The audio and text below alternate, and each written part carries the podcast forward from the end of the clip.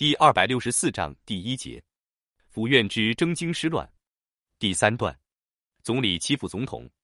因徐树铮被迫离职一事，离段矛盾加深，二人也日渐深陷其中，不能自拔。后来竟至事事必反，为争而争。当时第一次世界大战在欧洲打得热火朝天，德国已成败相，围绕中国是否对德宣战，民国政府的两位巨头彻底撕破了脸皮，对德参战之意。成了黎段宣泄矛盾的地方。黎元洪最初是主张与德国绝交，段祺瑞则深信德国必胜。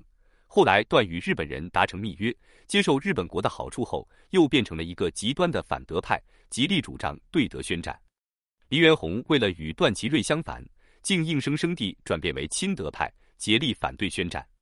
黎元洪曾指着亲日的曹汝霖的鼻子痛骂道：“你们要卖国，还要我随同卖国，你们还有没有心肝？”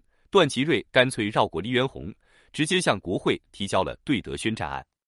一九一七年五月，在府院之争的影响下，国会仍然在是否对德宣战的问题上犹疑不定。段祺瑞仿效袁世凯，组织军队和各界人士请愿。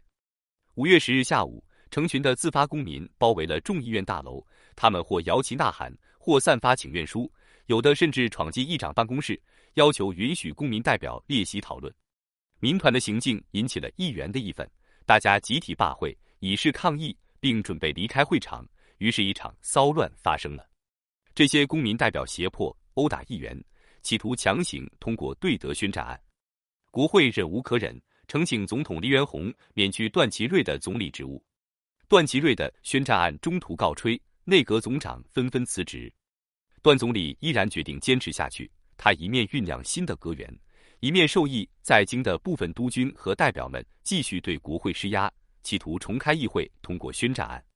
这时，英文《京报》披露，中日秘密签订了一亿元的军事借款，证实了段在国会所做关于中日之间绝无秘密外交的证词完全是谎言。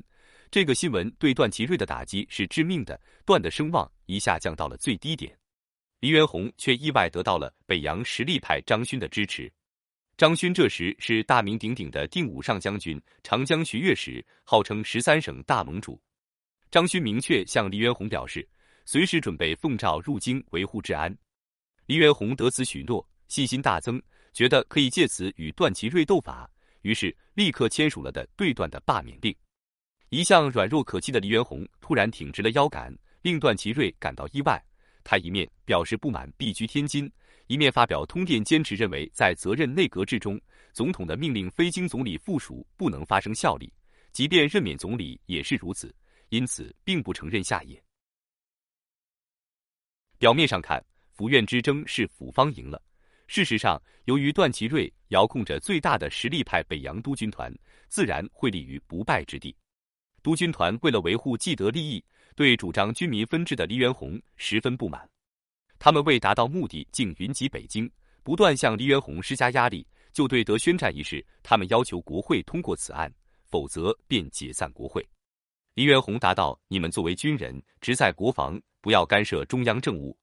约法并无解散国会的条款，因此我无法照办。”见黎元洪如此不上道，督军团便有了驱离下台之意。在段祺瑞退居天津后不久，各省便纷纷宣布独立。张作霖、曹锟等各省督军纷纷通电响应，指责黎元洪是个奸人，甚至要誓师讨伐。北京局势动荡不安，各国使节纷纷表示忧虑。新任命的国务总理李京熙甚至不敢到京上任。